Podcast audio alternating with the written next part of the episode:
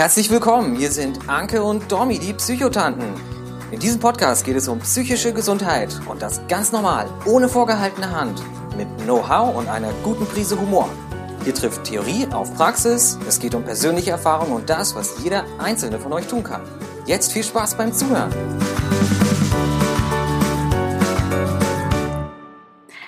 Hallo ihr Lieben, herzlich willkommen. Eine neue Folge von den Psychotanten.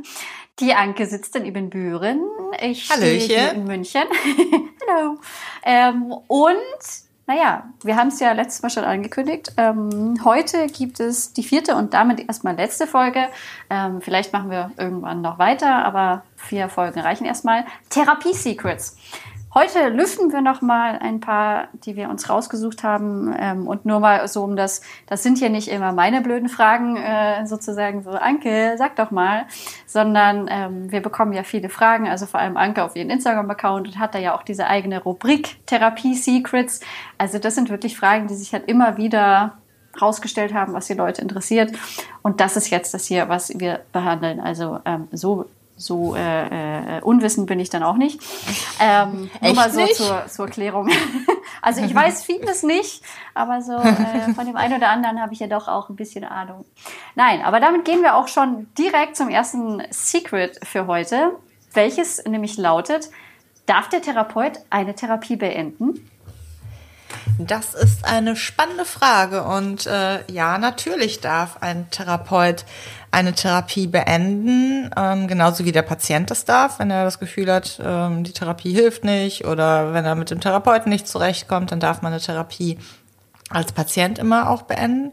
Und auch als Therapeut ähm, darf man die beenden und muss die halt auch manchmal in bestimmten Fällen beenden. Nämlich dann zum Beispiel, ähm, wenn man nicht ähm, kompetent genug ist, wenn man nicht die beste oder eine gute Weiterbildung, Ausbildung hat, wenn man sich in irgendeinem Störungsbild nicht gut genug auskennt, dann habe ich laut Berufsordnung auch die Pflicht, den Patienten erstmal vielleicht gar nicht aufzunehmen oder dann halt auch äh, die Therapie zu beenden und hoffentlich dann dabei zu unterstützen, einen anderen Therapeuten zu finden. Aber erstmal sind wir, ja, haben wir auch als Therapeuten einen Vertrag mit den Krankenkassen und müssen da halt auch irgendwo wirtschaftlich denken und handeln, so blöd das irgendwo klingt.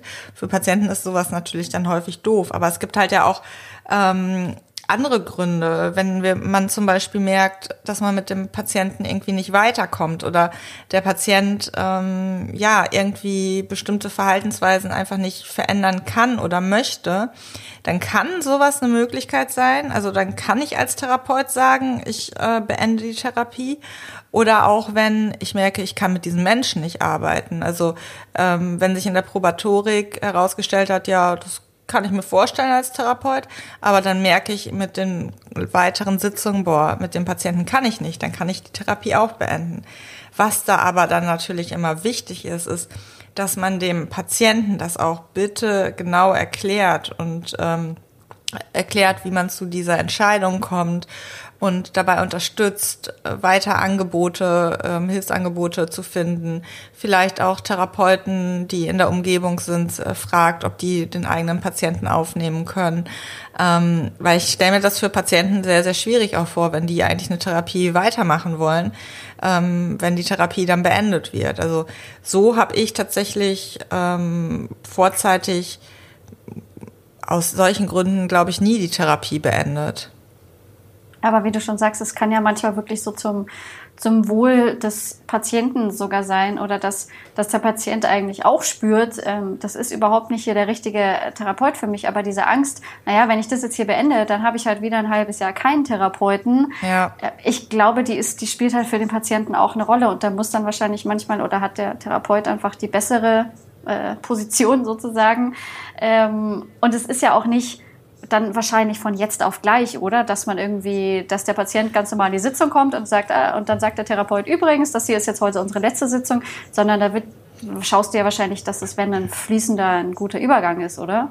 Also ich kann mir schon vorstellen, dass Therapeuten auch mal ähm, in einer Sitzung dann direkt eine Therapie beenden, wenn die sich einfach das nicht vorstellen können, weiterzuarbeiten. Manchmal kann die Alternative auch eine Therapiepause sein, wenn zum Beispiel ein Patient ähm, irgendwie nicht weiterkommt und der Therapeut keine Lösungsansätze mehr weiß, ähm, dann oder es bei bei dem Patienten an Motivation mangelt, dann kann man natürlich auch eine Therapiepause erstmal machen und zu gucken, vielleicht kann man dann ja doch irgendwelche Schritte gehen zusammen weiterhin noch. Also ähm, optimalerweise ähm, sollte man das aber vorbereiten, damit der Patient nicht gleich direkt ohne alles dasteht, weil das kann natürlich auch wieder eine Krise hervorrufen. Und wie ist es so mit, mit Rückfällen im weitesten Sinne? Also wenn man zum Beispiel wieder, wieder konsumiert ähm, oder sowas, kann das auch ein Beendigungsgrund sein? Ja, das kann tatsächlich ein Beendigungsgrund sein obwohl das vielleicht fachlich gesehen total sinnlos ist und es so haben wir ja schon öfter drüber gesprochen, so ein Rückfall auch ein Vorfall sein kann, eine Chance sein kann, um die Therapie weiterzukommen und es ja auch ein Fortschritt ist, wenn zum Beispiel ein Patient den Rückfall in der Therapie ähm, beichtet, so ähm, und da offen mit umgeht. Aber laut Berufsordnung, laut äh, Richtlinien kann sowas halt halt auch ähm, ein Beendigungsgrund sein. Vor allen Dingen wahrscheinlich, wenn es mehrmals aufgetreten ist. Also das ist eine heikle, heikle Sache, wo man, glaube ich, auch als Therapeut, wo das als Therapeut auch echt schwierig ist. Also ich hatte vor kurzem äh, eine Patientin äh, mal da, die wegen einer Essstörung in der Klinik war und äh, sie musste ein bestimmtes Gewicht erreichen und sie hatte das dann um 100 Gramm nicht erreicht und ist dann direkt entlassen worden, wo ich so dachte, wow, ganz schön straight von der Klinik. Hm. Ja, die müssen natürlich auch irgendwo ihre, ihre Grenzen ziehen und von außen sieht das dann immer sehr hart aus, aber ja, aber ich finde dieses ganze so Therapie beenden, finde ich schon wahnsinnig spannend. Und wir hatten es ja auch letzte Mal, es kann ja auch sein, dass der Therapeut merkt, dass der Patient eine Beziehung zu ihm aufbaut, die für den Patienten eigentlich gar nicht gut ist. Sowas kann ja wahrscheinlich auch ein Grund sein, eine Therapie zu beenden, oder? Ja, wenn, wenn der Patient auch den Therapeuten vielleicht zu sehr idealisiert, zu sehr darauf fixiert ist, ähm, irgendwie ja der, der Liebling sein möchte und irgendwie sich alles nur noch um den Therapeuten für den Patienten dreht ähm, und da so eine Fixierung stattfindet, ähm, dann ist das halt auch aus, aus beruflicher Sicht, da muss man halt gucken, kann man mit diesen Patienten auch zusammenarbeiten, weil ähm, für den Patienten soll es nicht in der Therapie um den Therapeuten gehen, sondern um die eigenen Probleme. Und ähm, da, da muss man dann halt wirklich gut gucken. Und da ist es für Therapeuten sicherlich auch immer gut, ähm, Supervision zu nehmen, sowas da zu besprechen, wie man mit einem Patienten da vorgehen kann. Und dafür gibt's auch die Supervision. Spannend, spannend. Also wir halten fest, ja, auch Therapeuten dürfen eine Therapie beenden. Manchmal wird sie einfach gar nicht erst angefangen, weil es sich in der Probatorik schon rausstellt. Und wenn es aber dann zu einem Ende kommt, dann hat es meistens wirklich sehr gute Gründe und das wird nicht mal eben einfach so gemacht. Nee, und Therapeuten machen das auch nicht gerne. okay, gehen wir zum, zum nächsten Secret weiter welches ich ja auch äh, ganz schön spannend finde. Sind Psychotherapeuten eigentlich immer ehrlich? Das ist eine sehr, sehr spannende Frage. Und da kann ich natürlich auch wieder, wie immer, nur für mich sprechen. So. Und ich kann sagen, dass ich in Gesprächen tatsächlich ehrlich bin. Also ich äh, sage, was ich denke, was ich meine und ähm, sage auch, wenn ich irgendwas nicht gut finde oder wenn ich etwas gut finde, spreche Patienten da wirklich drauf an. Ähm, und lobe jetzt zum Beispiel auch nicht, wenn ich eigentlich denke, boah, das ist ja überhaupt nicht, nicht toll, so. ähm, meine Patienten wissen das auch, dass ich da sehr, sehr direkt bin. Das sage ich denen halt auch schon in den ersten Sitzungen. Und ähm, das, das schätzen die auch. Und ähm, für, für Patienten ist es, glaube ich, oft komisch, wenn der Therapeut irgendwie was Positives sagt, ihn lobt ähm, und, und kleine Dinge ähm, positiv herausstellt, wie dass man geschafft hat, sich einen Kaffee zu kochen oder dass man es geschafft hat, pünktlich zur Sitzung zu erscheinen, wenn man sonst irgendwie depressiv ist und das Haus kaum verlässt. Ähm, dann ist sowas ja erstmal selbstverständlich, aber für jemanden, der depressiv ist, ist sowas dann nicht selbstverständlich. Und jemand anders würde das gar nicht wahrnehmen, aber der Therapeut nimmt es natürlich wahr und spricht es dann an. Und das ist für Patienten dann häufig natürlich auch komisch. Generell ist es aber auch so, dass äh, wir in unserer Freizeit oder generell in unserem Alltag Menschen selten was Positives zurückmelden. Also das, das passiert selten bei uns in der Gesellschaft und dann ist dann da ein Therapeut, der dann was Positives sagt. Da stellt man sich natürlich die Frage, meinte das überhaupt ernst? Lügen Therapeuten vielleicht durchgängig ähm, um, und sagen das einfach nur so? Aber ich finde, es ist wichtig, als Therapeut da auch wirklich ehrlich zu sein, ähm, einfach damit der Patient auch die Erfahrung machen kann. Es gibt Menschen, mit denen ist man mal nicht einer Meinung. Und ähm, das, äh, da gibt es auch Menschen, die wirklich ehrlich sind und es passiert nichts. Und das ist trotzdem so, dass man sich versteht, auch wenn man mal irgendwie aneinander ähm, ja gerät, weil das passiert dann auch, wenn wenn man mal ehrlich ist. Und ähm, da die Erfahrung machen zu können, dafür ist Therapie da. Und ähm, also wie gesagt, ich bin da ehrlich und sage, was ich denke. Ich fand es ja total spannend, dass ähm, das hat ich bei dieser Frage gar nicht gelesen, dass es gerade bei dieser Ehrlichkeit für viele um das Positive geht, gar nicht um irgendwie das alles Schlechte, sondern wenn, wenn mein Therapeut jetzt was Gutes für mich sagt, das kann er doch irgendwie nicht, nicht ernst meinen. Das fand ich total spannend. Und da ist ja dieses, dieses Denkmuster, was leider ja bei, glaube ich, wahrscheinlich bei vielen psychischen Krankheiten irgendwo ein bisschen so eine Rolle spielt. Ähm, ist irgendwas äh, schlecht, dann ist es ganz klar, dass ich der, ich die Schuld habe und ist irgendwas gut gelaufen, naja, dann muss es irgendwas im Außen sein. Dann sind es die Umstände oder ich hatte Glück oder der Therapeut hat einen guten Tag. Was kann ja nicht sein, dass ich gut bin. Dieses, äh, dieses Denkmuster sehe ich da schon irgendwie wieder und das finde ich schon, schon wahnsinnig spannend. Also ich meine, ich habe meine Therapeutin nie gefragt, aber ich hatte schon den Eindruck, dass sie auch immer gnadenlos ehrlich zu mir war. Aber das fand ich auch toll an ihr, weil manchmal sind es halt genau die Dinge, die man nicht hören will, die sich keiner traut zu sagen, obwohl es eigentlich alle wissen. Und der Therapeut spricht es endlich mal aus. Äh, ich fand's ja, toll. also das ist finde ich auch etwas, was ähm, was was so so wichtig ist, was ich versuche meinen Patienten auch immer zu vermitteln, dass es darum geht, Dinge anzusprechen, auszusprechen, auch wenn das vielleicht gerade nicht so angenehm ist. Und ähm, das machen die dann halt auch immer mehr, weil die in der Therapie merken, es passiert ja gar nichts Schlimmes. Und ähm, das, das eröffnet ganz neue Möglichkeiten.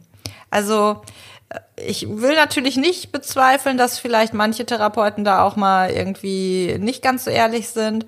Aber äh, ich glaube, grundlegend ist es schon so, dass Therapeuten da sagen, was sie wirklich meinen.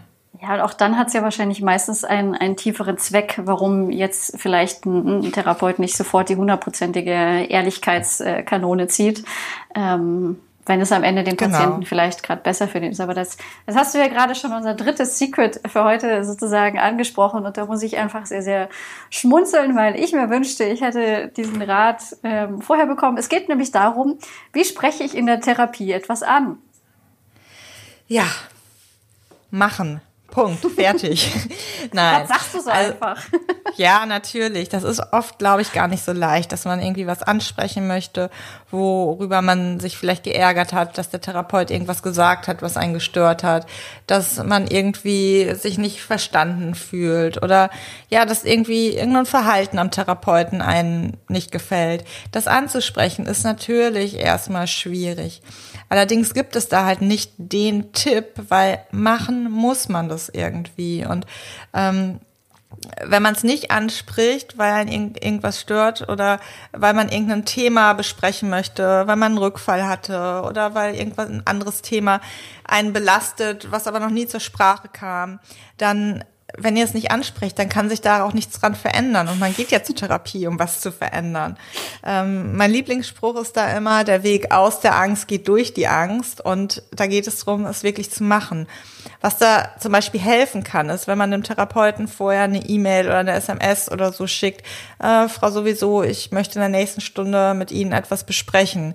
Ähm, dann kann der Therapeut da direkt auch dran anknüpfen sagen, ja, Sie wollten ja etwas besprechen. Was, um was geht es denn?